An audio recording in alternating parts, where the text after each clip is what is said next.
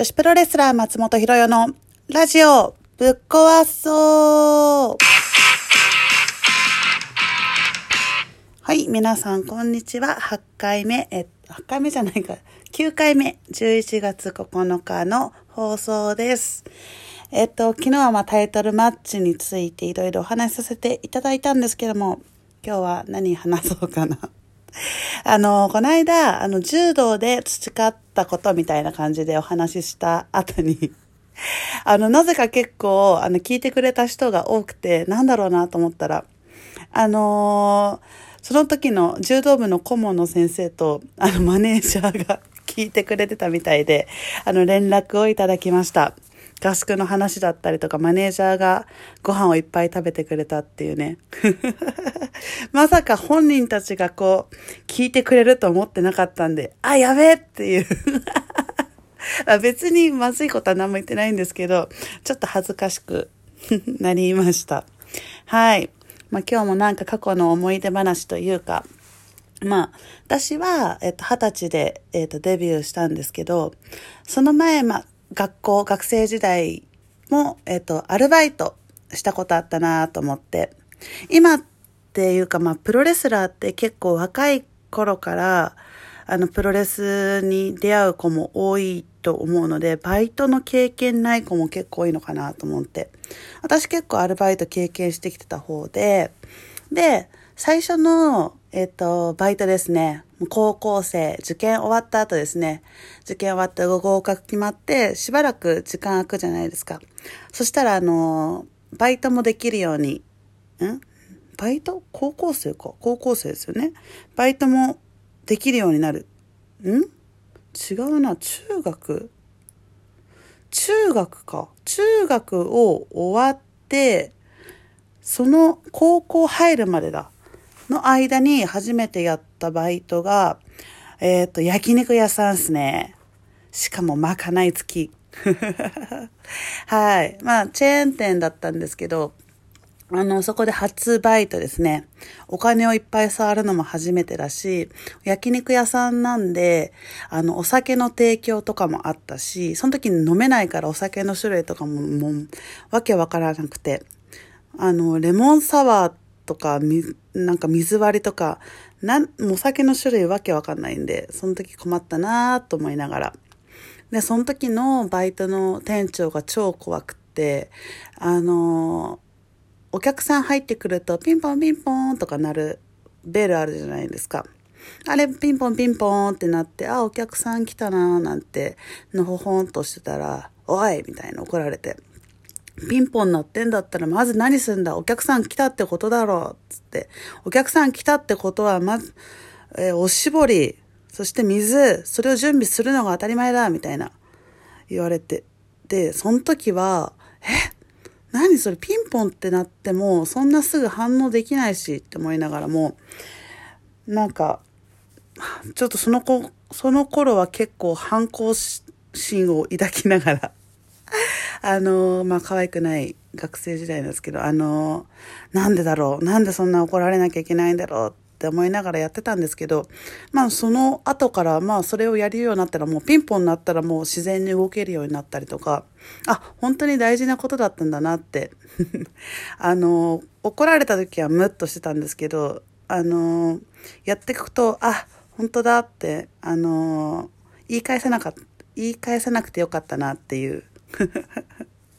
はい。で、焼肉屋さんも、えっ、と、経験、学生時代経験して、で、その後私専門学校通ったんですけど、その時にやったバイトは、あの、カツ屋さん。カツ丼屋さん。また肉。はい。まあ、たまたま、あの、あの専門学校の、あの、近くに商店街があって、まあ、カツ屋あって、あの、募集してたんで、えー行ったんですけど、まあそこもまかない付きですよ。まああの、カツ屋さんね、普通にあの若い人たちも多く働いてて、あの結構楽しくバイト生活を送れてました。専門学校で仲良かった、あのー人とかも一緒にバイトやったりとかしてたんで、結構、うん、いいバイト場所だったなっていう。あの、まかないも美味しいし。でも、あのーあれなんですよ。私すっごいカツカレー大好きで、その頃ね、今はもう食べれないけど、カツカレー大好きで、毎日、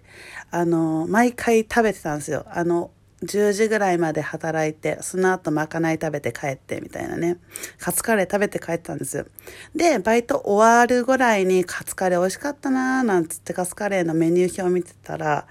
マジで1000キロカロリー超えてて、1000キロカロリーってやばくないですか？今もう考えられない。1000キロカロリー超えなんて。はい。そりゃすくすくと育つなとその時も改めて思いました。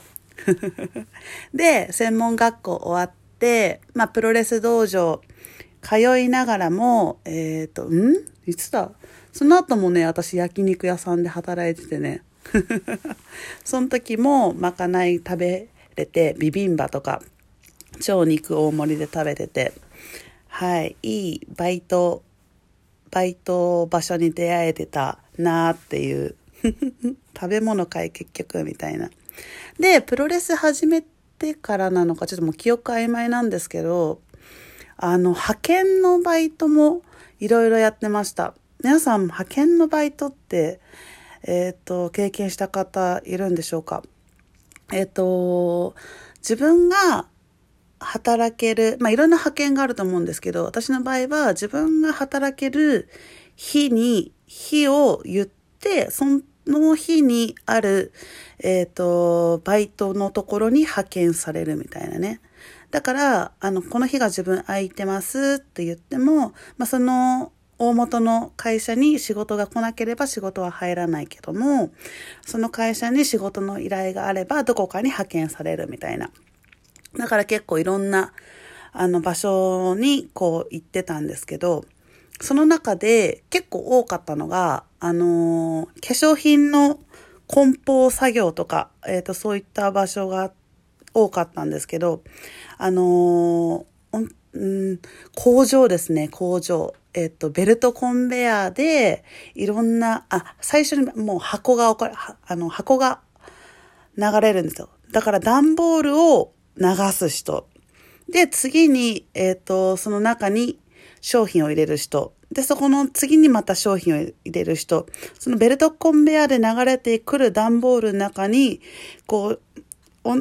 人が、こう、順々に商品を詰めていく。で、最後のベルトコンベヤーのとこまでたどり着いたら、その段ボールを下ろす人、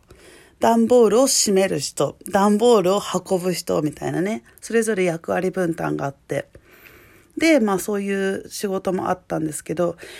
人って不思議で、あの、同じ動作を動いていても自然とまぶたが落ちてくる。まあ、つまり、眠くてしゃあなかったってことなんですけど、ね、人、動いてたら眠くならないのかなっていう感じなんですけど、もう同じ動作だから、あの、無意識に動いてるから、もう眠くて眠くてっていうね。はい、そんなのがあったなっていうのと、あと個人的に好きだったのは、あの、口紅の、あのー先っぽの部分にひたすらシールを貼る仕事。もうね、自分の中でもどれだけこう早く綺麗に貼れるかみたいな感じでね、必死になってこうやってた思い出があります。あれは楽しかったな多分平気で1000本ぐらいは余裕でやれた。ああいうなんか、うん、面白いなそういったバイトもあったりとか、あの、コンビニのお弁当を作るバイトだったりとか、あの、めっちゃでかいオーブンで、あの、豚を広げて、焼いて、回収して、ベルトコンベヤーに流すとか、あと、鮭の、あの、切り身をひたすらほぐすとか。意外といろいろバイトの経験してますね。で、まあ、その、いろんなバイトあったな。まあで、その焼肉屋さんでもお金とか扱うのも初めてだったので、あの、お金の向きを揃えるっていうこともそこで初めて教わりましたね。その時はもうお金は全部一緒なんだからなんで向きなんか揃えなきゃいけねえんだよって思ってたんですけど、もう常識だったんだなって今思うんで、バイトは本当に社会勉強の場だなっていう はい、いろんな経験できてよかったな。まあ、まあ今はプロレスやってますけど、まあいろんななんか経験できたら面白いんだろうなと思いました。何のこう身もあの身のない今回はラジオ放送でした。はい。また、えー、こんな身もないラジオ放送ですが、いいねなどなどリアクションくださったら嬉しいです。はい。ではまたよろしくお願いします。今日はありがとうございました。松本博代のラジオぶっ壊すぞでした。